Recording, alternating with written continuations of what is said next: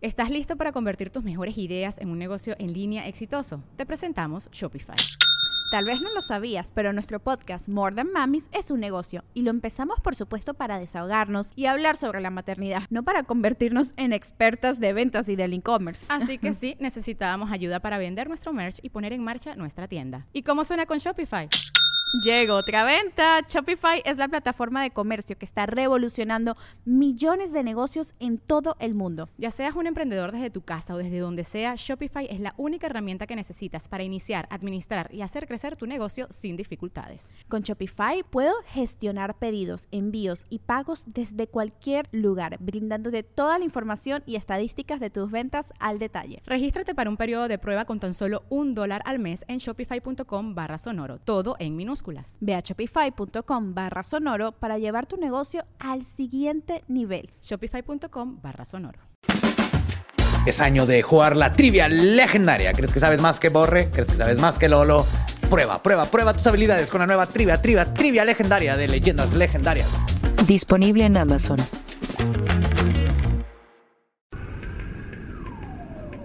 Atención, el siguiente programa contiene material sensible para algunas personas.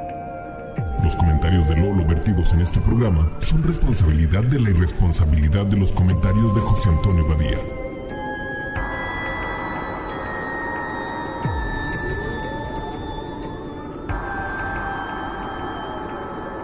Esto es Leyendas Legendarias. Bienvenidos a Leyendas Legendarias, el podcast en donde cada semana yo, José Antonio Badía, le contaré a Eduardo Espinosa y a un invitado especial casos de crimen real, fenómenos paranormales o eventos históricos tan peculiares, notorios y fantásticos que se ganaron el título de Leyendas Legendarias.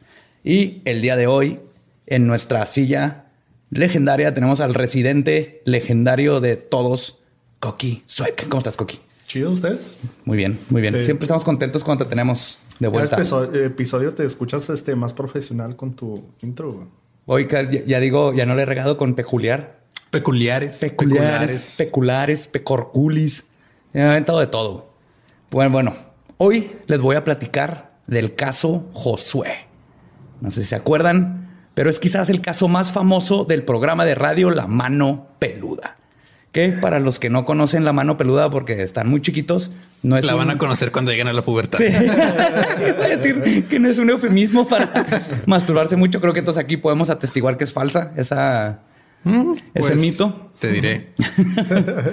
Y personalmente, este es el caso que más se ha quedado impregnado en mi subconsciente. Aún recuerdo cuando lo escuché con mi mejor amigo en su transmisión en vivo hace ya 17 años. Eso habla mucho de tu edad. Sí, bastante. Lo escuché en vivo en el radio con mi amigo hace 17 años. En el AM. En el radio AM. Sí. Y les iba a explicar a los que a los más chiquitos, la mano peluda es básicamente el precursor a todos los podcasts de terror, lo más que lo hacían en radio, porque todavía no existían los, todavía no existía el internet. Y eh, eran historias de terror donde contaban o historias ellos o la gente marcaba por teléfono a contar sus historias de miedo y cosas paranormales y todo eso, ¿no? Pero era, era más en vivo, estar, estar con la gente. Pues yo asumo que varios de los que sí escucharon también este caso lo tienen muy apegado a su corazón. Y si lo escucharon, perdieron muchas horas de sueño por su culpa, igual que yo. El caso Josué se, di- se diferencia de los demás casos, no solo por su contenido, las horripilantes voces, los hechos que fueron contados y el auténtico miedo que se podía sentir del locutor Juan Ramón Sáenz al escuchar a Josué Velázquez, sino que pasará a la notoriedad como el caso que causaría la muerte de Juan Ramón y los accidentes de varios de los involucrados. ¿Ustedes no se acuerdan? ¿No lo escucharon? No. No. Pero sí escuchaban la mano peluda. Ah, sí. Eh, yo no, mi papá me ha platicado de Te odio. Te odio. Qué buen putazo me pusiste ahí. Ahí les va. A mediados del 2002, durante una transmisión normal de La Mano Peluda, Juan Ramón recibe una llamada de alguien que se hace llamar Josué Velázquez. Le dice que está marcando desde California y que es fan del programa y lo escucha por vía AM Internet. La llamada parece ser una llamada como las de siempre, recibe, este, que reciben en el programa, pero la voz de Josué se nota algo estresada, con miedo. Comienza con explicarle a Juan Ramón que ya tiene cinco años intentando pactar con un demonio mayor, Satanás, Lucifer, Belinda, quien sea. ¿La cantante? Sí, es un demonio mayor. un demonio mayor. Obviamente no puedes estar, no puedes tener esa figura sin haber hecho un pacto con una figura satánica o tú ser una figura satánica. Sí, es, es el sacobus, el sucubo por excelencia. güey. Pues le explica a Juan Ramón que le voy a decir, le, le- le acabo de acuñar un nombre bien chido a Juan Ramón. Va a ser el Juanra. Juanra. Juan Gabriel es Juanga, Juan Ramón Sáenz va a ser el Juanra. Me gusta, así le voy a decir de ahora en adelante. Ok. Le explica, Josué explica que su familia era de clase media alta, pero que a sus 14 años su familia entró en una crisis económica y perdieron todo. Al paso del tiempo, su situación era precaria y Josué, como hijo mayor, vivía desesperado por hallar- la solución para que su familia dejara de padecer de pobreza. Trabajaba en un lado y en otro, ganando apenas lo suficiente, para comer. Y un día amaneció con una idea para remediar todo. Vender su alma al diablo. ¿Ok? Fue Pero entonces... el, el diablo paga en efectivo. O sea, ¿o cómo, Pues ahorita cómo vas a ver. funciona? ¿Que no has escuchado de, de los lugares donde puedes ir a vender tu plasma? la primera vez, la primera semana te dan 100 dólares. Sí, pero luego te dan 60 y lo es más difícil. Una vez iba cruzando al paso con una amiga que acabamos de donar plasma los dos y se desmayó y vomitó. ¿No le dieron Pero, pero tenía 60 dólares. Tenía más. 60 dólares. Sí, estaba padre. Sí, uf. No, y era hace un chorro que 60 dólares eran que a 10 pesos el dólar. Entonces estaba todo dar. Pero me quedé. Sigues en- hablando de tu edad muy cabrón. Este, este episodio está Este episodio va a marcado. ser mi- Yo también cuando me acuerdo cuando tenía más ceritos el El, el peso. El peso. Pero no vamos a hablar de edades. No vamos a hablar de edades. bueno, fue entonces cuando Josué se encontró un libro de brujería donde venía el ritual para evocar a Lucifugio Rofocale. Lucifugo, perdón. Lucifugio. Lucifugio suena como un personaje de la familia peluche. güey. Sí, sí. Lucifugio. Mande. Sí, sí, se oye muy. Lucifugo Rofocale. Quien Josué explica tiene el poder de dar o enseñar donde hay riquezas. Investigando para corroborar lo que dice Josué, me puse a buscar en mi librería y encontré lo siguiente sobre el demonio. Del latín Lucifugus Rofocalus, el que huye de la luz. Rofocalus puede venir de focalor, que es otro demonio que sirve a Lucifugo, o probablemente es un juego de palabras con Lucifer al revés. Resicul, este, recical, rofocal, algo así se fue. No se sabe exactamente dónde viene el apellido, porque de hecho no es común que un demonio tenga apellidos, pero él sí tiene apellido. Entonces, él básicamente es lo contrario a Lucifer. Lucifer es el que trae la luz, Lucifugo es el que huye de la luz. Aún así, según el Grimorio Grande, que eso es el libro donde vienen todos estos personajes, es el encargado de gobernar el infierno por órdenes de Lucifer. Aparece como un satir de tres cuernos, o como una criatura roja serpentosa de cinco cuernos, o como un hombre pelón con una túnica dorada con acentos en plateado, o como un señor ya grande con cabello platinado y ojos plateados. con un cuerno. Cualquiera esa. Con ningún cuerno. De de cinco a ni uno. Tiene el poder sobre el aire y los mares y puede causar que los barcos se hundan. Además de que puede impartir sabiduría, refinar el conocimiento y te ayuda a contactarte con el mundo espiritual. No sé si sabían, pero todos los demonios están bien chidos. O sea, no hay un demonio que te va a dar pesadillas y te va a matar. Todos son así que te va a enseñar arquitectura. Este te va a enseñar dónde hay tesoros. Este te va a enseñar matemáticas. Está bien interesante y como ven, Pues yo to- todavía cuando pienso en el infierno pienso en morras en tanga jugando billar, güey. con Nikola Tesla y David Bowie ahí platicando. Estaría bien El, el infierno suena muy, muy chido. Sí, prefiero que estar, atractivo. que estar ahí rezando todo el día. No, qué hueva. Y no hay pisto, no hay pisto en el, en el cielo. Pero otra vez, nos estamos yendo O por sea, otro lado. ningún, ningún lugar que te obligue a tocar una arpa es de buen augurio, güey. Ni siquiera sé tocar un arpa. En el infierno están las guitarras eléctricas, eso sí sé. Para los fines de Josué era perfecto. Los manuscritos del Templo de la Luz Negra dicen que Lucifugo tiene el poder de darte riquezas del mundo. Y además, y esto es importante para después, puede hacer que la persona que lo invoca trascienda los límites de las coincidencias y la casualidad. O sea, que puedas controlar la casualidad y la, y la sincronía, ¿no? Pero aún más importante es un dato que menciono sobre Lucifugo. Se especializa en difundir maldiciones e infligir enfermedades y deformidades. Acuérdense de este dato. Pero no le hará daño a nadie si nadie se lo pide. ¿Ok? O sea, tiene el poder de chingar Pero solo si le pides. Pero no lo va a solo si hacer. lo pides. No es malo, así Sí. como en las películas. Es que mala copa. No, es- no- no es mala copa para nada. Es un señor calvo con ojitos plateados. Al cabo de 11 meses, este joven consultó, investigó, consiguió algunos libros de magia negra y una noche se le aparecieron en su cuarto tres sombras que le dijeron, Josué, así que quieres dinero y poder. Dijo que sí, obviamente. Y les cito lo que pasó. Entonces, para estará padre, luego, si te acuerdas, ponerme la voz así de... No sé si eso pueda, se puede hacer técnicamente, pero Sí se puede. estoy, porque estoy citando a un demonio. Sí, sí se va. puede, pero no está padre. Entonces, para cerrar el trato necesitamos el alma de un ser querido. ¿Cómo que un ser querido? Dijo Josué, sobre, sobresaltado. Si estoy haciendo esto es precisamente para que ellos estén bien. Si simplemente quieres que tu familia deje de padecer hambre, debes entregarnos el alma de uno de sus miembros. Completo, ¿eh? O sea, el miembro completo. Miembro, no nomás el miembro puedes- de la familia completo. Sí, sí, sí. Porque no, no creo que los miembros por sí, o sea, sé que los miembros piensan por sí solos, pero eso que tengan su propia alma y si ya no, No, puedes de hacer un, un Lorena Bobbitt y entregar ese miembro.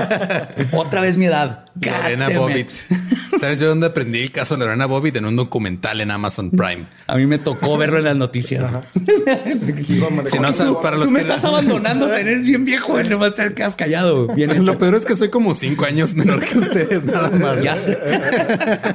Sí, sí me Pero, sí. tener la imagen de la morra manejando con el Con el pene. pene. en- Lorena Bobbitt le cortó el pene a su esposo y lo aventó. Ajá, lo aventó por la ventana. Y se lo volvieron a poner. Se hizo y pornstar. hizo, ajá, se hizo Y pornstar. luego quería este, hacerse una cirugía, ¿no? Para hacerse Ah, más, más grande, grande. todavía. todavía.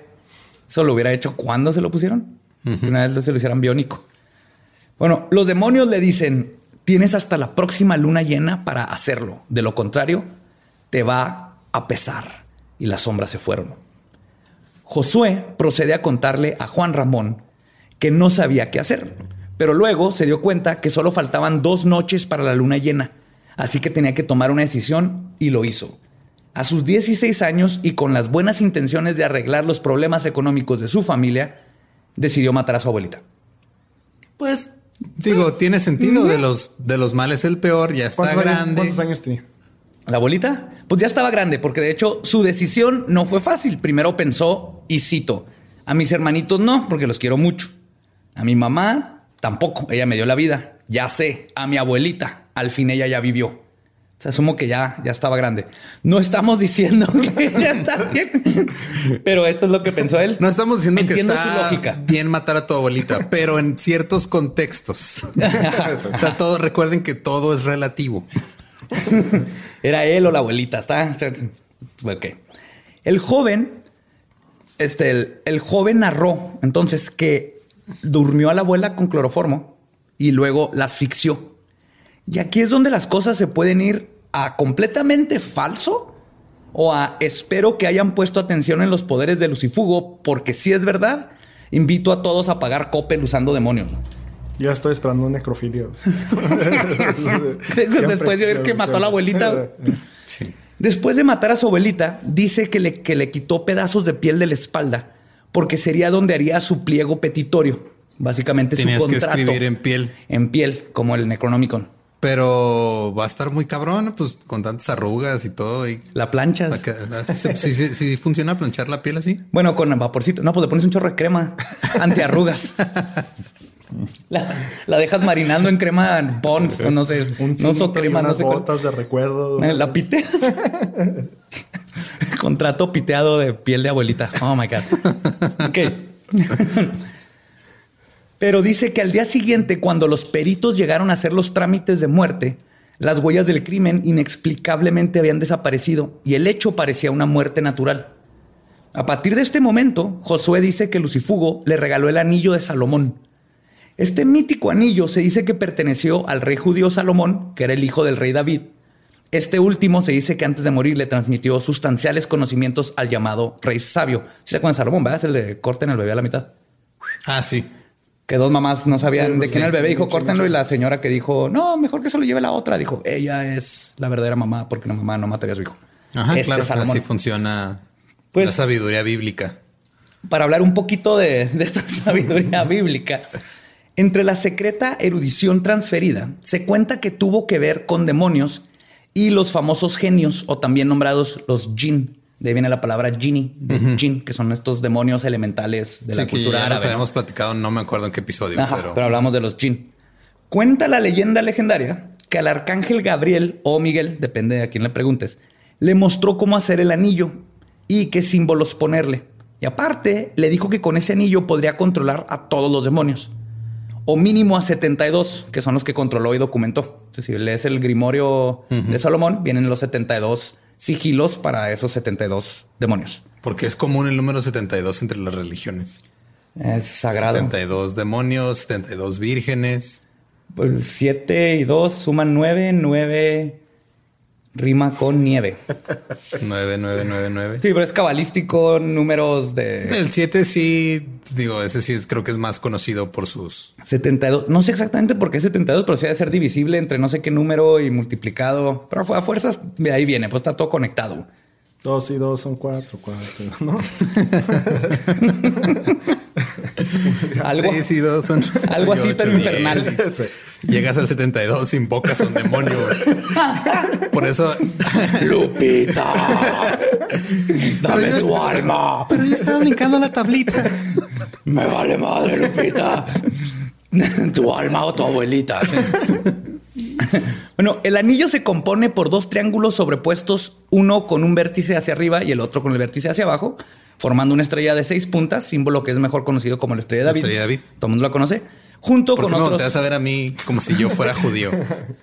Porque todavía no me compruebas que no lo eres. Está la estrella de David y luego tiene la palabra Agla y tiene unos sigilos ahí raros. Agla tiene que ver con el, con el nombre secreto de Dios y todas estas cosas. Entonces está muy bonito el, el anillo. Dicen que con este anillo consiguió dominar el mundo de los espíritus y fueron los demonios lo que, los que le impartieron la sabiduría necesaria para construir el templo de Jerusalén. Les digo que, que te enseñan arquitectura. Búsquenlo, enseñan arquitectura. La Yo tradición. sabía que la arquitectura no era de Dios. pero- No, pues a Dios no le gusta la arquitectura, no tiró la torre más alta que teníamos. ¿Se acuerdan? Porque estaba muy alta. ¿Las Torres Gemelas? La de- No, no, la torre de Babel. Las torres gemelas las tiraron en nombre de un dios. Que técnicamente es el mismo Dios. Técnicamente. Ajá, nomás con diferente nombre. La tradición menciona que también le dio el poder del lenguaje de los animales, o sea, podía comunicarse con los animales. Además, gracias a los demonios que podía comandar, adquirió conocimiento sobre cristales y piedras, los misterios de la alquimia, cómo hacer transmutación de los metales, el mundo vegetal y la vida eterna. Y tenía el don de hacer milagros escribiendo ciertos libros al respecto, destacando el desaparecido manuscrito secreto de Salomón, que contiene hechizos, invocaciones, fórmulas y talismanes. Actualmente es el texto más buscado por los estudiosos de las artes esotéricas. Yo soy uno de ellos. Y cuando logró todo esto, encerró a los demonios que le tiraron paro, pero escribió en un libro sus sigilos y la descripción por si alguien quiere evocar o Una pregunta, ¿ya le preguntaron a la mamá de Salomón dónde está el, el libro? Ella va a saber. ¡Que está allá! ¡Y lo encuentro, ¿qué te hago? La- le hablas lucifugio, cabrón. Ahora que saben el poder de este anillo, quiero decirles que yo tengo ese anillo. Me costó 22 dólares. Lo venden en todas partes. ¿ok? O sea, el símbolo se conoce ese anillo. Pero Pero es el genérico intercambiable. Sí, Entonces, exactamente. Es como traer la cruz, Ajá. no es la cruz. No es la cruz, es un- No la es una un- representación. entonces, este anillo igual lo puedes comprar, pero es una representación. Que ¿No salió en una cajita de Wheaties en los ochentas con Kiss en la portada? con- usas para decodificar. una caja de cereal. Otra vez están hablando mucho de eso. Sí. Pero, según Josué, él le dieron el anillo original. Supone que ha ha desaparecido y aparece con gente, así como la, la, este, lanza de longevos con la que mataron a Jesús, que la tuvo Hitler y dominó el mundo y cuando la perdió, perdió todo. Y Napoleón igual, ¿no? La tienes, te va bien, la pierdes y vales madre. güey. Sí, ahorita la tiene eh, los de BTS, el grupo de K-pop, por eso son tan populares. Así es. Corea del Norte tiene la... O desde el sur, ellos son del sur. Que es del sur, la Del sur. norte no tienen ni comida, güey. No, no, no saben ni bailar. De hecho, bailar... Está es- muy emo el, el norte para... Es- Empezó a recibir dinero en cuanto tuvo el anillo y, a ver, hizo el, el ritual, lo que le permitió continuar sus estudios. Se abrieron todos los caminos y descubrió en su cerebro una gran facilidad para aprender. Y si oyes sus entrevistas, sí es muy lúcido y muy bueno. Conocimientos no le, no le faltan. Cierto día se separó de su familia para irse a vivir solo. Al paso del tiempo concluyó sus estudios y obtuvo el título de biólogo. Más tarde hizo el doctorado y tiempo después fundó una empresa. Cuenta que lo tenía todo, menos tranquilidad interna. Y esto lo hizo a sus 20 años. A sus 20 años ya tenía su propia Ya empresa tenía su ya propia un en California. en biología. Biología. Era, ah, por aquí tengo ahorita, les, les platico, creo que era este, bacterióloga y no sé qué. Pero sí es parte de la historia.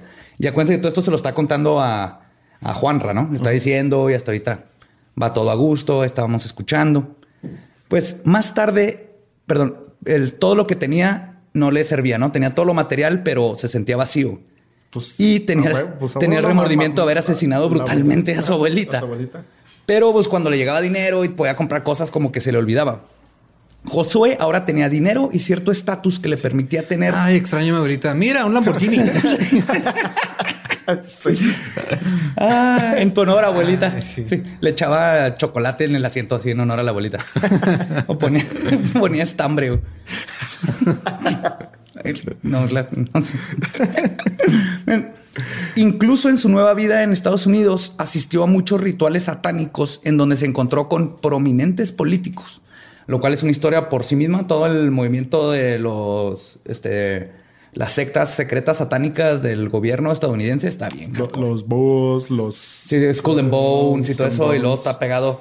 No es como el pánico satánico, esto está todavía más Illuminati, secreto. Si hubo gente del FBI investigando todas esas cosas, será para otro, para otro episodio. Pero su felicidad no le duró mucho. A pesar de ser analista bacteriólogo parasitólogo, dice que no podía ser millonario porque el truco en el pacto era que, digamos, y así lo explica, que si diario ganaba 15 mil dólares, se lo tenía que gastar el mismo día o desaparecía o se pudría. Chingados, es una película de Richard Pryor. Sí, ¿verdad? Brewster's Millions. Pues, y no podía darlo como ayuda o limosna porque desaparecían también. Se lo tenía que gastar para él todo inmediatamente. Pero, ok. Tarjetas de regalo, güey. no podía hacer nada bueno con ellos para alguien más. Tenía que usar nomás él. comprabas un chingo de tarjetas de regalo y luego se te caían enfrente de un orfanato. De Pero hecho, pues en el, en el 2002 nomás podías comprar un chingo de tarjetas de Napster, ¿no? sí, tarjetas de Napster. ¿No te. Había, había gift cards en las tiendas de... Pero que no era gratis Napster. Ah, ya en ese tiempo ya lo, ya lo cobraban. Dijo, ¿por qué estamos hablando? ¿Te acuerdas cuando Napster ya? Ah, yo me acuerdo cuando el Para la, Ares- para, para la gente que sabe cómo escuchar un podcast, que obviamente no tiene más de 40 años, em, Napster era un servicio donde podías bajar música. Tardabas como una hora en bajar una canción. ilegalmente. Y luego Metallica cagó el palo. Ajá, llegó Lars. ¿Cómo suele Y- hacerlo y Metallica? Llegan y no, no, esto y nuestro dinero qué? Ajá, y valió tu madre. Pero, perdón, Pero qué? A ver, ¿en qué estábamos? No podías. Entonces, a, a pesar de tener todo lo que quería del lado material, comenzó poco a poco a perder sus amistades. Su familia le dejó de hablar y comenzó a entrar en una espiral de depresión. Es entonces cuando se decidió ¿cómo enmarcar. puedes estar deprimido en una espiral? O sea, vas así para hacia abajo. así. yeah. Si en una espiral para arriba, esa está más de hueva. güey. Ah. Ese sí está deprimente. Pues es cuando marca la mano peluda para contar su historia y ver si le pueden dar consejos. Y todo esto nos vamos enterando en vivo. El mismo Juanra narra que al principio para él la historia era una de cientas que le contaban al aire las personas, pero que durante la entrevista, y es algo que se puede notar en el audio, el ambiente comenzó a cambiar drásticamente. Comenzó a salir frío de abajo de la mesa en el estudio. Cuenta Juanra que hasta toda la cabina se sentía varios grados más bajos de lo que estaba al comenzar la llamada. Alguien prendió el aire. ¿No? Así de fácil. Lucifugo es el demonio que prende los mini Sí. splits. Se nota que Lucifugo es hombre, ¿verdad? Quiere más frío. Todas, las- todas las mujeres en la oficina así aquí. "Ya, güey". Todas las demonias así. Ay. Bueno, si eres demonio, Y, te- y obviamente. Lucifugo lo hace porque quiere ver las luces altas, güey. O sea, porque su parte es pervertido. Y porque qué calor, ¿no? Vienen acá y lo primero que haces es prendes en el infierno, está bien calientito. Cuenta Juan Ramón que hasta el, perdón, que venía en la parte de la entrevista, que yo creo a nadie se le va, se le va a olvidar. Josué dice que hay un ente que se aproxima a él y se puede escuchar en su voz el miedo, se oye. Así, ahorita vamos a poner ahí en los show notes el link para que vean, puedan escuchar toda la grabación. Se escucha así el miedo, como que es algo que ya es común para él, pero no se le quita que se caga de miedo cada vez que le pasa, porque hay algo que se está Porque apareciendo. sí, te está apareciendo un ente, un demonio. Que ahorita les- lo, lo describe. Si ya llegas al punto donde del ente ya se te aburre o ya no te hace nada, ya no te sorprende, ya estás mal. Ya estás mal, necesitas un shot de tequila. Entonces, Juanra le pregunta que qué es lo que se le está apareciendo. Y Josué describe a una mujer que flota y que tiene una enorme boca donde surge una lengua como de serpiente. Angelina Jolie. ¿Se acuerdan que una, una de las figuras, una de las formas de Lucifugo era serpentino? Serpente. Ajá. Serpente, serpiente. Serpiente. Y Serpentoso. serpentoso. Esa palabra me la inventé, pero creo que sí funciona. Josué, y cito, dice, ahora está enfrente de mí y trae algo en la mano, exclama. Trae una cruz invertida con un ojo en el centro. Y luego dice, lo que me preocupa es que me dijeron que cuando viera esto me iba a morir. Y empieza a llorar, o sea, está llorando bien cabrón. En este punto, para los que lo hayan escuchado, o hayan escuchado el episodio original, les tengo que comentar que Josué es una de dos cosas. O es un gran investigador de ocultismo que conoce sus diablos y además es buenísimo actor. O el mato, el vato mató a su abuela y los demonios que le desató lo están atormentando. Cualquiera de estas dos cosas que sean, el programa está buenísimo porque se oye la intensidad. Y, creo que eso es lo que no captó a todos. ¿No será la abuela? La que lo está. Ah, podría ser. Pero está raro eso de que trae la cruz y todo eso. Él no sabe la quién es. Se, se despierta a las 5 de la mañana, hace un chingo de ruido. sóbame los pies, la gota. Juanra, cuando escucha esto, que neta es un amor. De los que se acuerdan en el programa era un amor de persona, güey. pero no sabía ni madre de lo paranormal, ni de ocultismo. Él era más bien escuchaba y trataba de medio platicar cosas, pero más bien escuchaba a la gente. Era lo que era su, su, Su fuerte era escuchar. su fuerte, sí, escuchar y tratar de, de- de decirles para dónde irse. Pues aprovechó un corte y se comunicó con un experto, el pastor Roberto Guaso, que tampoco sabía ni madres de lo paranormal y el ocultismo. Obviamente. La neta, porque le dio a Josué los mismos consejos que te daría tu tía. Invoca a Dios y abre la Biblia, básicamente, ¿no? En un pastor es lo que le dice, es la reacción clásica. Entonces se comunicaron de nuevo con Josué para intentar ayudarlo con el, el poder de los- invoca a Dios y abre la Biblia es el equivalente al pues apaga la compu y vuelve a aprender. Sí, pero- exactamente. Señor, hay, hay un demonio aquí de tres cabezas y me está tratando de comer la nalga. ya abrió y cerró la Biblia. Pues el, el- el- el- el pastor le está diciendo que use el poder de los cánticos cristianos, porque el- eso o todos los demonios lo odian, ¿no? Literalmente eso le dice. Todo esto está pasando al Todo el mundo güey". los odia porque no mames, son cánticos cristianos. Sí, exactamente. Pues todo escaló desde aquí. Josué comienza a decir que no puede abrir la Biblia, que está como pegada. Y no creo que haya sido por como cuando no puedes abrir un Playboy, porque nadie hace esas cosas con la Biblia. Tiene pasajes muy, muy, muy intensos. güey. Tiene todo. Mm, Hay, un, hay salmo acá de del matrimonio que está ahí, güey. También el burro que platica. Eso El puede burro. ser sexy para uno. Hay un burro que habla y si eres furry. el. No lo dudo que hay. eh, al- Si hay un burro que habla, güey, no estoy- no lo estoy inventando. alguien con un fetiche acá con la Biblia. Y los unicornios también hablan de unicornios, ese también fetichote.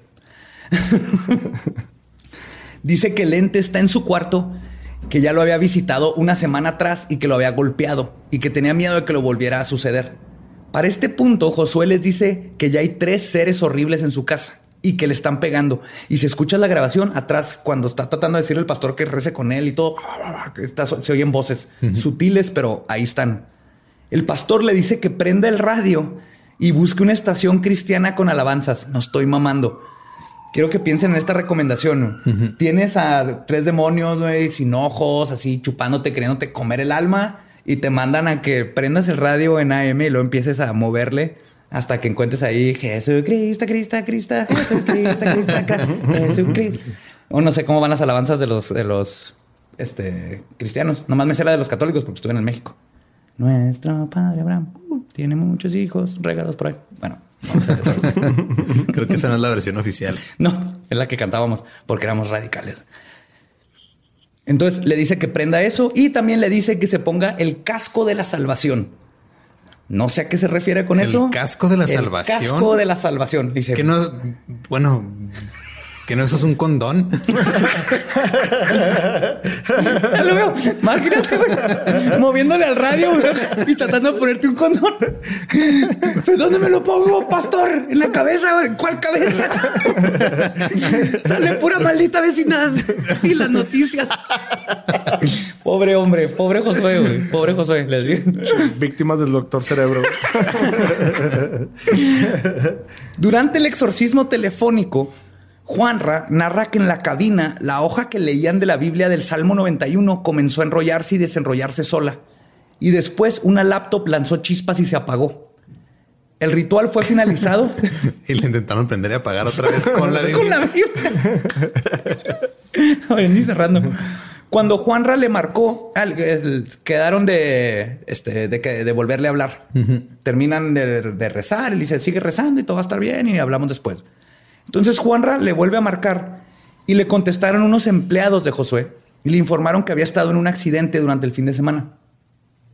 Al parecer lo habían golpeado brutalmente y le habían enterrado un crucifijo en el abdomen. Dos semanas después, Juanra logró contactar al Josué en el hospital, quien le contó lo siguiente.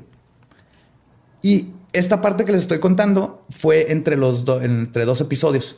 Esto ya lo hizo Juanra por, por sí solo, ¿no? Él sí se quedó tan... Pues lo que le pasó adentro del estudio, más lo que se escucha, porque escucha muy... Se quedó, la neta, muy preocupado por este, por este chavo. Por eso digo que Juanra era un amor. Y él, él solito estuvo buscándolo, consiguió el teléfono, consiguió el hospital, todo esto. Entonces, esto lo narra directamente Juanra. Dice que le dijeron que los seres que lo golpeaban mientras estaban orando con el pastor regresaron más tarde y comenzaron a destruir todo lo que había en su cuarto. Yo creo ya cuando se acabaron las alabanzas de que "Ah, ahora sí culero.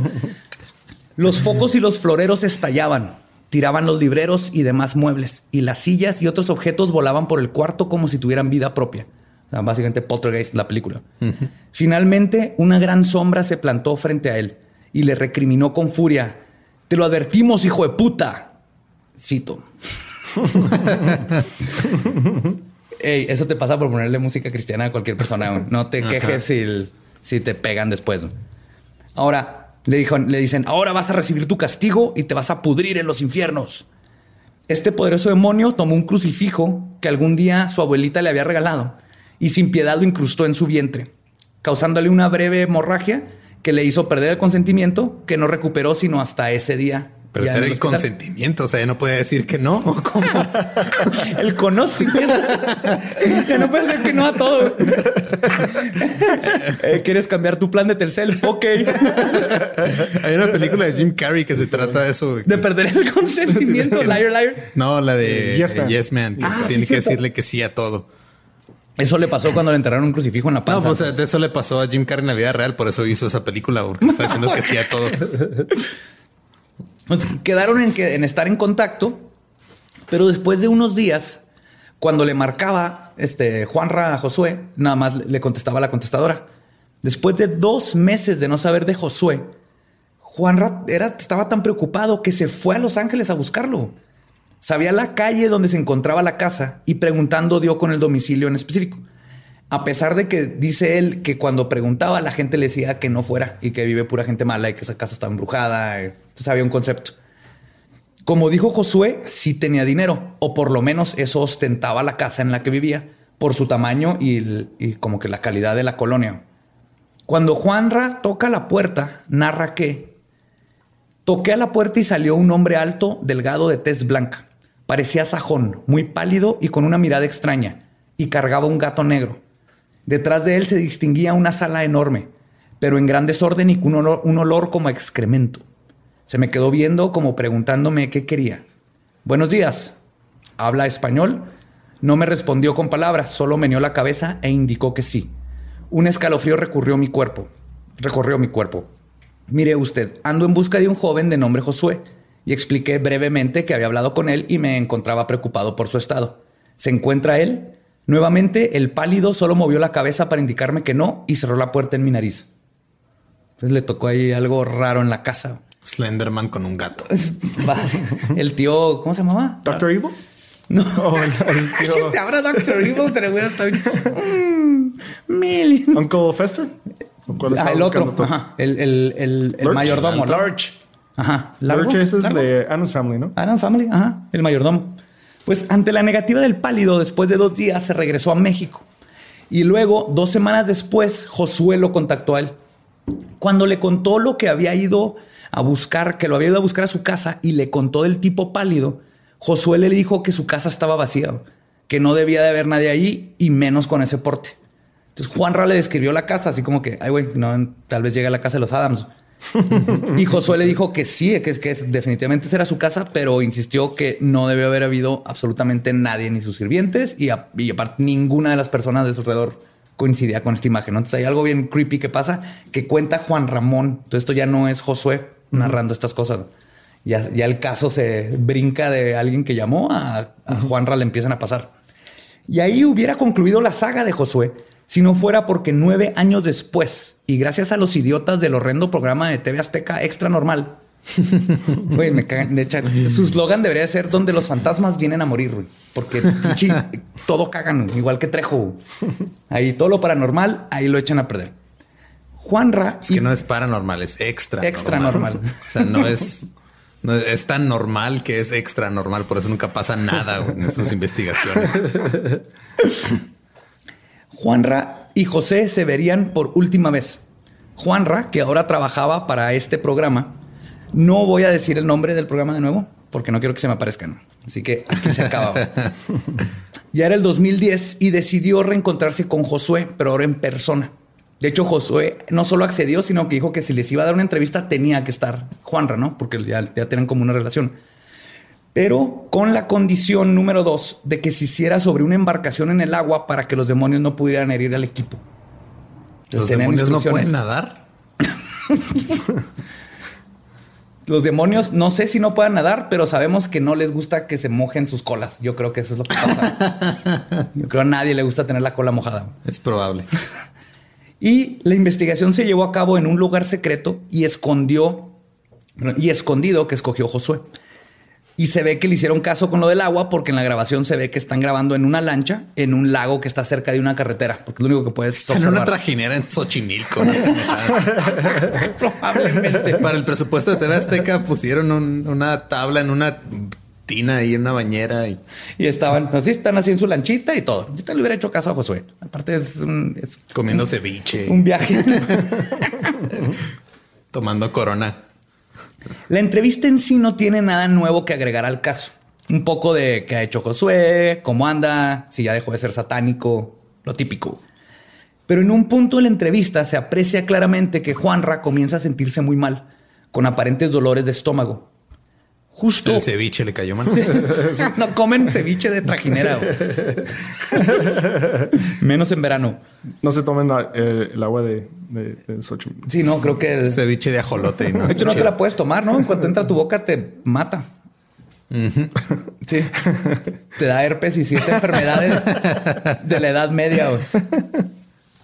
Justo un día después del dolor, Juanra fue hospitalizado de emergencia por peritonitis que terminaría por matarlo en unos cuantos días. ¿Se acuerdan que les dije que se acordaran que el lucifugo controla enfermedades?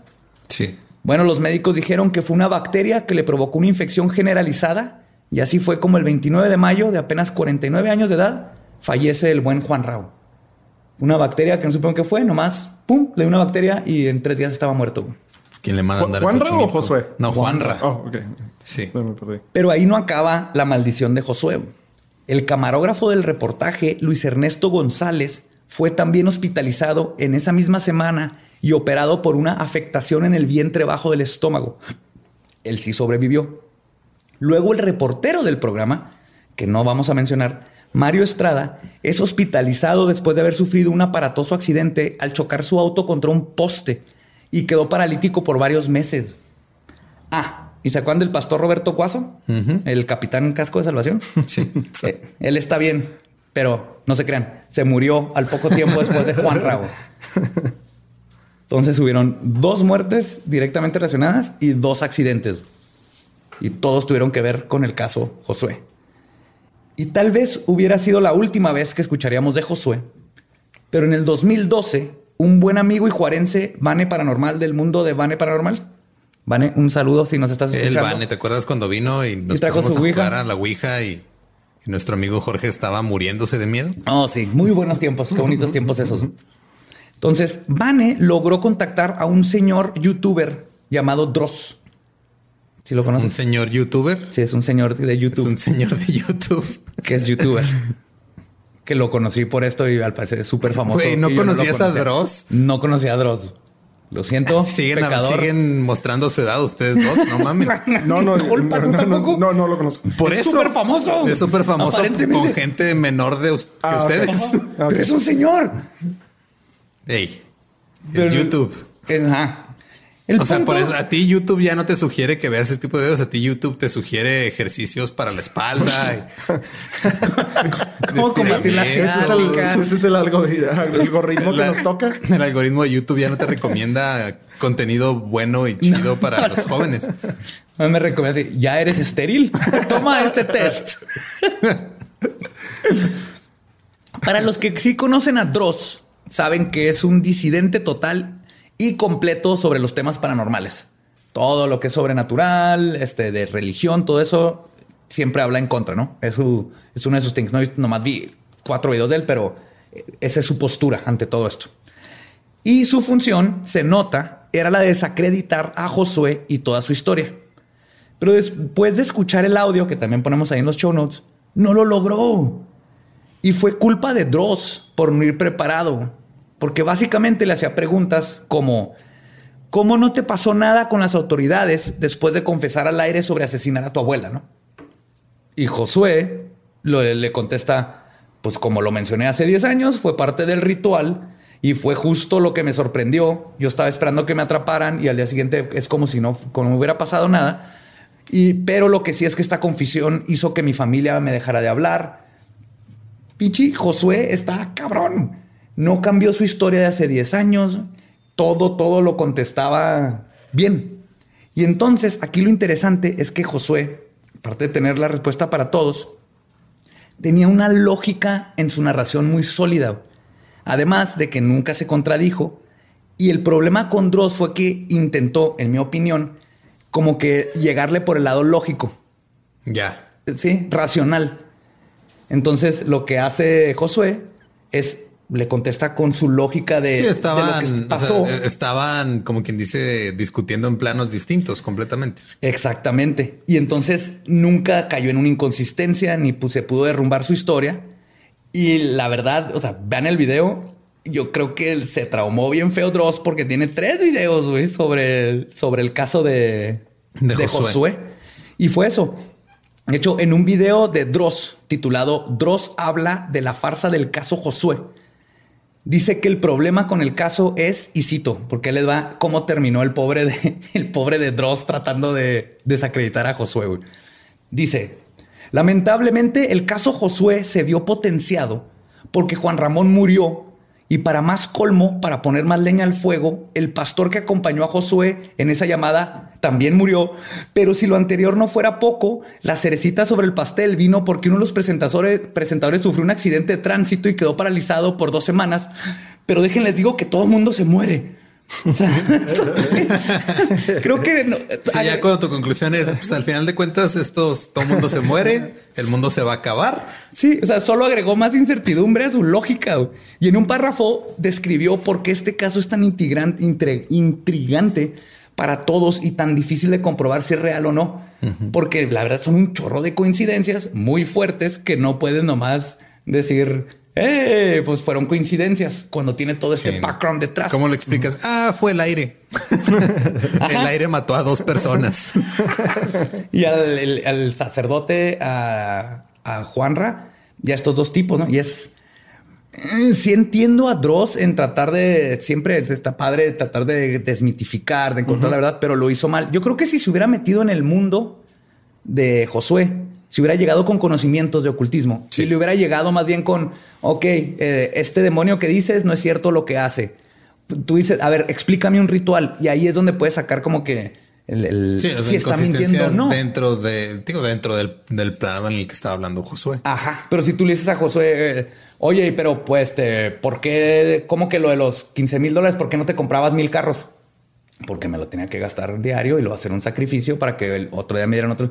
Y pues, ¿qué le haces, no? Entonces estaba muy interesante. Si quieren aventarse la- los cuatro videos del pobre de Dross, enojadón porque los mandaron a la Pues es que fregada. al final todo el mundo se muere. Y Ese ya fue. Básicamente, perdón, Dross, sorry si, si nos llegas a escuchar, pero es la verdad, sí te ganó ahí bien feo. Luego, si quieres, márcame y te doy puntos para que en la siguiente entrevista puedas echártelo desde su punto de vista. Porque neta, a mí también me gustaría saber qué onda, porque el- como alguien que, que sí conoce estas cosas, sí está muy interesante los, el caso y lo que sucedió. Y después del caso, hay básicamente dos teorías de lo sucedido. La primera es que Josué armó todo un show desde el principio, tal vez con la previsión de que todo lo que tenía que hacer este, lo iba a hacer para hacerse famoso. Su, su sueño de Hollywood de estando Ajá. en California. En el 2002, sí. Quizás sabiendo que Juanra tendría experiencias tan inverosímiles que terminarían pagando de su bolsillo los viajes para ir a Los Ángeles para ver cómo estaba. Y luego tuvo la suerte de que sucedieran las muertes y los accidentes uno tras otro después de que le hablaran para la entrevista. O sea, la suerte de que sucedieran los accidentes y, y que TV Azteca cuenta con tan pésimo servicio médico para sus empleados. Creo que esto es lo que destapó totalmente la cloaca del seguro de la TV Azteca. Y fueron pues 10 años después, ¿no? De cuando fue lo de la mano peluda, casi 10 años, a que le hablan otra vez y pasan las muertes y los accidentes que lo vuelven a catapultar. Ahora, lo curioso de esta teoría, aparte que son muchas coincidencias, coincidencias, podría pasar, obviamente, pero Juan Ramón es lo que les decía, él cuenta sus experiencias, él vivió algo personal que él cuenta, entonces al menos que él y Josué estuvieran compas y empezaron a hacer un negocio juntos, pero luego, digo, esto pasó en el 2002, 10 años después lo vuelven a contactar, no fue algo que, que movieron, ¿no? Si hubieran sido youtubers lo hubieran regado, güey, no empiezas en el 2002 y lo Es que 10 años después había que hacer el remake. Tenían que, sí. Pero si nos vamos con esta teoría, algo curioso, Josué, no hay fotos de él. Siempre que lo entrevistan, no quiere que se vea su cara. No, no es youtuber que enseña magia, no. Hasta donde yo sé y he podido buscar internet, nunca lucró de esto. Como puede, puede que estando clases o algo, no sé. Pero después de lo que pasó, este vato se hubiera hecho youtubero y pum, para arriba. Que es Josué, el del caso Josué de monólogo por excelencia. La segunda teoría es que todo es real, o por lo menos gran parte, y que gracias a la manipulación de las coincidencias, gracias a Lucifugo y sus poderes, que se acuerdan que era parte de lo que puede hacer, Sí, ¿no? que podía mani- este, manipular qué coincidencias y y casualidades. casualidades, que básicamente así es como funciona la magia. O sea, la magia lo que hace es que el- controlas que la- las coincidencias pasen a tu, a tu favor. a tu favor, ¿no? O sea, que el boleto que compres de la lotería vaya a tener los números a tu favor, que el trabajo que te van a dar te topes a un vato, que luego resulta que es el de la empresa y le caíste bien. y- Entonces, abre Sí, las que la prueba de. VIH salga negativa, ese tipo de cosas. Ese tipo de cosas bonitas, todas esas cosas buenas. Entonces, la gran teoría de conspiración alrededor de todo esto y la más grande incógnita ahora es justamente la muerte de Juanra. Asumiendo que fue real, vamos a asumir que lo que pasó sí pasó. José dice que la muerte fue causada de la entrevista y las malas energías. O sea, él cree que sí tuvo algo que ver, que se hayan entrevistado y que por eso murió. Pero si se acuerdan, aquí hay un dato muy interesante. Josué comentó que vio la cruz con el ojo y eso significaba que se iba a morir. ¿Se acuerdan? Sí. No se murió. Desde el 2002, ahorita sigue vivo. Si vemos todo esto como real, podría ser posible que de alguna manera Josué hizo otro pacto cambiando su vida por la de Juanra. Una incógnita más ahí de que varias gente lo piensa, que es yo ya me iba a morir, eh, compro tiempo con lo de Juanra, las coincidencias se juntan para que vuelvan a verse y es cuando intercambia la vida. Entonces hay gente que sí lo culpa de la muerte de Juanra y por eso Juanra. porque y Juanra se murió por a cambio de su vida y el sacerdote pues nomás por estar poniendo música cristiana. Sí, yo creo que ese sí nomás fue Los por odio. fue de- la madre. Ajá. pues ese fue el caso Creepy. Josué Jóvenes. está súper, súper creepy porque son de los pocos casos de la mano peluda que trascendió el show. Y eso a mí se me hace bien interesante. Era lo bonito de la mano peluda como era en vivo. Tenías casos de gente, tenías de lo peor, de gente así que no, pues. Sí, oiga, es que sabe que el otro día estaba yo haciendo mis frijoles, va, y se cerró la puerta Sí. y se apagó la estufa. El hombre, el, el gato me volteó a ver y vomitó. Y pues me dijeron que así le hacen las brujas. Entonces que, que me coma un camote en luna llena y cague al revés. A ese le tocaban ese tipo de Que me como un camote en luna llena y cague al revés. Estoy seguro que eso, estoy seguro. que eso debe servir de No algo. quiero saber cómo tu mente es capaz de formular ese enunciado tan rápido.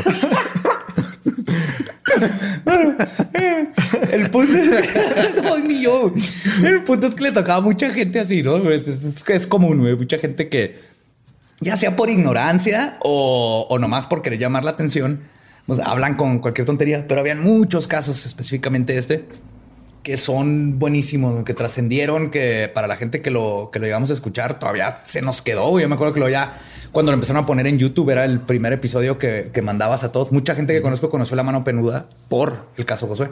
Que Josué ahí sigue. De hecho, lo entrevistaron en el 2016, 17. Ahí está también en YouTube. Y le están preguntando, te digo, es muy elocuente para hablar. Le preguntan de qué onda y sabe qué decir. Muy educado. Trae un pedazo de piel, eh, un cuero en la mano, casi como un peluche de. La abuela. es como. Es el contrato original. Es que hay que tener tu contrato en todo momento, no te vayan a caer ahí con. Su- losa, losa de, losa de lufa. Sí. No te vaya a llegar el abogado del diablo a chingarte con. Oh. Sí, te trae su. ¿Cómo se llama? Un pedazo de piel de, con todos los pelos. Es algo chamánico ahí. Tiene un, un pedazo pelt. de piel con todos los pelos. Ajá. Sí, sí, sí, como un tapetito de zorrillo de zorro. Ah, ya. Ajá. Bueno, trae esa cosa, pero lo que le preguntan muy elocuente, te digo, yo desde el lado que conozco, que es toda la parte esotérica y de ocultismo, eso, lo que dice es así que que sí. Entonces, lo mínimo lo que sí se de Josué, en mi opinión, Está estudiado. está estudiado bien cabrón en todo lo que es las artes ocultistas, eh, esotéricas, el- este, toda la magia salomónica y los grimorios y todo eso. Eso no hay duda. Ahora, de ahí... Sé que estás diciendo palabras, pero no sé qué significan. Entonces, mínimo podemos saber que el vato sí sabe lo que está haciendo. Y lo que sí no puedo decir es si fue pura suerte y coincidencias todo lo que pasó, o si sí pasó algo que yo, eh, yo me inclino a que tuvo que haber pasado algo más que nada por todo lo que le pasó a José Ramón. Porque eso no, no tanto su muerte, sino lo que él describe en ¿No el era Juan estudio. Ramón? Juan Ramón. El Juanra. José Ramón sigue vivo, trabaja todavía en TV Azteca. Sí, da los- los deportes. Pues que se vaya a ver a, a Josué para que le diga quién va a meter gol. ¿Sí? Pero luego de. Fútbol. O sea, entonces ahorita Josué sigue vivo, hasta donde sabemos. Hasta donde sabemos está vivo como un se Ah, me da risa porque en el video dice Josué, ex satanista. Ex satanista. Ex satanista. Al parecer ya, ya fue a Pero una... que no, el, el sat- el satanismo es como la mafia, no, no te puede salir. Nunca. Bueno, tal vez fue, fue a satánicos anónimos. Satánicos anónimos. Hola, me llamo José Antonio y creo en Satanás. Y ahí se juntan a hablar de sus... Llevo, tres- el- llevo seis meses sin invocar a Satanás. Ya no he matado abuelas. Toma tu ficha por no matar abuelas. Ya no me quedan abuelas. Sí, entonces sigue vivo, sigue por ahí. Tío, a pesar de todo, y lo que también le da el- para mí le da un crédito es que no, no, Bueno, puede estar comprando Bitcoin no, con su, con su lana. no lo dudes que está haciendo quién sabe qué fregados, porque no está, no está viviendo de la fama que podría tener en las redes. Y eso, eso sí le doy ese grado de respeto. Porque cualquier otra persona ya hubiera brincado a ser Yo en Instagram. el 2002 ya tendría, bueno, en ese tiempo que existía de redes sociales, nada. Hubiera agarrado el dinero, hubiera inventado MySpace y hubiera sido nada más así. En vez de tener de amigo a Tom, ibas a tener a Josué con su demonio así, a un ladito, Con Lucifugo. con Lucifugo. Oh, mete un selfie con Lucifugo. Eh, y sus cinco cuernos. Pero no va a salir porque huye de la luz y pues el flash le va a molestar. No es gato, pero sí. o yo que me distraigo fácilmente con estas luces brillantes. Pues ese fue el caso de Josué. Si ustedes les tocó, si, si, lo, si lo escucharon cuando estaban más chavos, eh, cuéntenos, cuéntenos si todavía se acuerdan de ese si caso. Todavía están chavos, escúchenlo. Sí, sí están chavos. La mano peluda. sí, creo que la cancelaron en el año pasado, ¿no? Como en noviembre se acabó. Sí, pero creo que incluso ahí en Spotify también están. Están, los hicieron podcast, ajá, los pasaron todos y la pueden escuchar. Está buenísima. Digo, les va a tocar de todo. Hay casos de, que neta están muy reales, de gente. No lo notas cuando, cuando están. Sí, sí, se puede diferenciar al loco de el que le está desesperado y llorando porque hay algo en su closet que le está comiendo el dedo gordo. Pasa. ¿Pasa? Sí, llega a pasar. Se come camote y se es caga. Un... a la virgencita en Es un hobo, es un indigente que se metió. Con, mira, como un camote en luna llena y cagué al revés. Y se deshace del monstruo que come. Chupadedo gordo. Con eso. es que, a ver, explícame la logística de cagar al revés. O sea, que, tienes que parar de cabeza. ajá, porque una pues, te paras de cabeza, pero la gravedad va a Pues tienes que echarle fuerza para, o sea, vas a tener que... tienes que tienes que lograr una parábola lo suficientemente amplia para que libre toda tu área corporal. No es fácil. rituales satánicos con CrossFit. Entonces, júntese conmigo, les decía todo. ey, grandes, grandes pactos y, dinero necesitan grandes sacrificios. Te la estás jugando. Lo peor es que si la riegas y no jala la parábola, güey, no nomás te quedas sin el diablo, te, te vas a cagar. Sí, si la riegas, te vas a terminar regando de mierda. y te va a hacer conjuntivitis. Sí, la conjuntivitis, pero no se, no se les olvide el camote, si alguno de ustedes llega a probar el ritual, por favor, documentenlo. Yo quiero ver eso. quiero ver que alguien intentó el ritual. como siempre, muchas gracias por escucharnos. Coméntenos qué, qué, les pareció este caso. Si tienen alguna experiencia este, o algo que, que se me pasó a mí, por favor, díganos. De hecho, también Nunca les hemos dicho, pero si hay cosas en que la regué o, me faltaron y todo eso, ahí en la página de internet, en leyendaslegendarias.com o en nuestras redes, nos dicen para corregir mis, mis este, errores. Aquí lo que queremos es pasarnos la padre y ser parte de la comunidad, porque neta, leyendas legendarias las hacemos entre todos. Síganos diciendo los casos que quieren escuchar, que nosotros encantados de investigarlos y platicárselos. Coqui. Episodios favoritos de la mano peluda que que se acuerden si, oh, son de, la edad. díganos. Sí, sí, sí. Yo también quiero. Ahí podemos platicar de nuestros episodios. Lolo no ha habido ni uno. Porque si no viste el caso Josué, te estás perdiendo de algo. Si mucho, escuchen esa. Está en. Ya sea, búsquenlo en Spotify o en, los show notes ponemos ahí los, los capítulos. Sí, este voy a regresar a Tú tienes cara de que sigues, sigues logrando en tu cabeza imaginar la parábola y cómo funcionaría. O sea, acabo de destapar una pluma y estaría a punto de, dibujarme en la mano. Ya estás pensando en tangentes y todo, ¿verdad?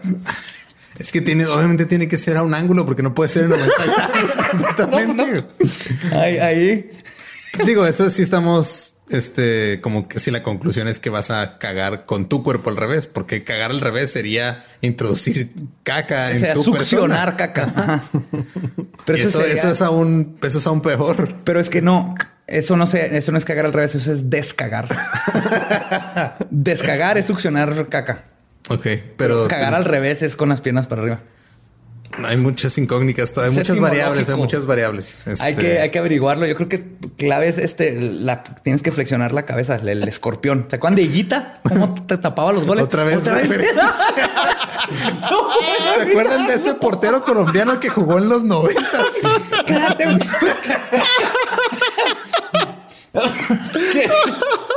¿Quién más es famoso por el escorpión?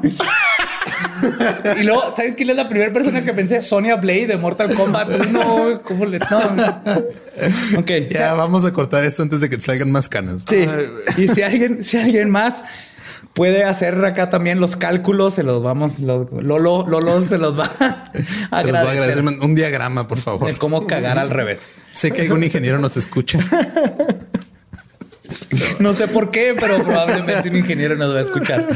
Muchas gracias de nuevo. Esto es Leyendas Legendarias y nos vemos Nos escuchamos la próxima semana.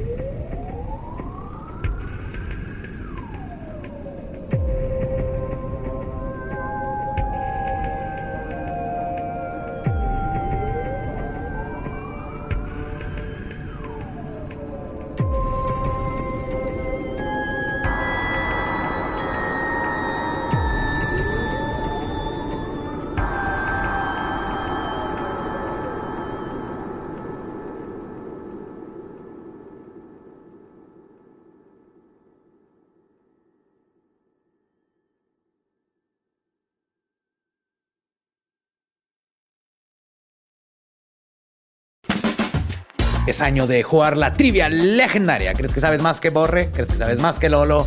Prueba, prueba, prueba tus habilidades con la nueva trivia, trivia, trivia legendaria de leyendas legendarias. Disponible en Amazon. ¿Estás listo para convertir tus mejores ideas en un negocio en línea exitoso? Te presentamos Shopify. Tal vez no lo sabías, pero nuestro podcast More Than Mamis es un negocio y lo empezamos por supuesto para desahogarnos y hablar sobre la maternidad, no para convertirnos en expertas de ventas y del e-commerce. Así que sí, necesitábamos ayuda para vender nuestro merch y poner en marcha nuestra tienda. ¿Y cómo suena con Shopify? Llega otra venta. Shopify es la plataforma de comercio que está revolucionando millones de negocios en todo el mundo. Ya seas un emprendedor desde tu casa o desde donde sea, Shopify es la única herramienta que necesitas para iniciar, administrar y hacer crecer tu negocio sin dificultades. Con Shopify puedo gestionar pedidos, envíos y pagos desde cualquier lugar, brindándote toda la información y estadísticas de tus ventas al detalle. Regístrate para un periodo de prueba con tan solo un dólar al mes en shopify.com barra sonoro, todo en minúsculas.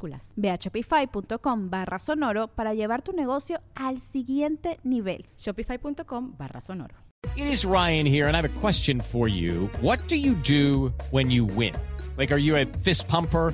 A woohooer, a hand clapper, a high fiver. I kind of like the high five, but if you want to hone in on those winning moves, check out Chumba Casino. At ChumbaCasino.com, choose from hundreds of social casino style games for your chance to redeem serious cash prizes. There are new game releases weekly, plus free daily bonuses. So don't wait. Start having the most fun ever at ChumbaCasino.com. No purchase necessary. VGW. Void were prohibited by law. See terms and conditions. 18 plus.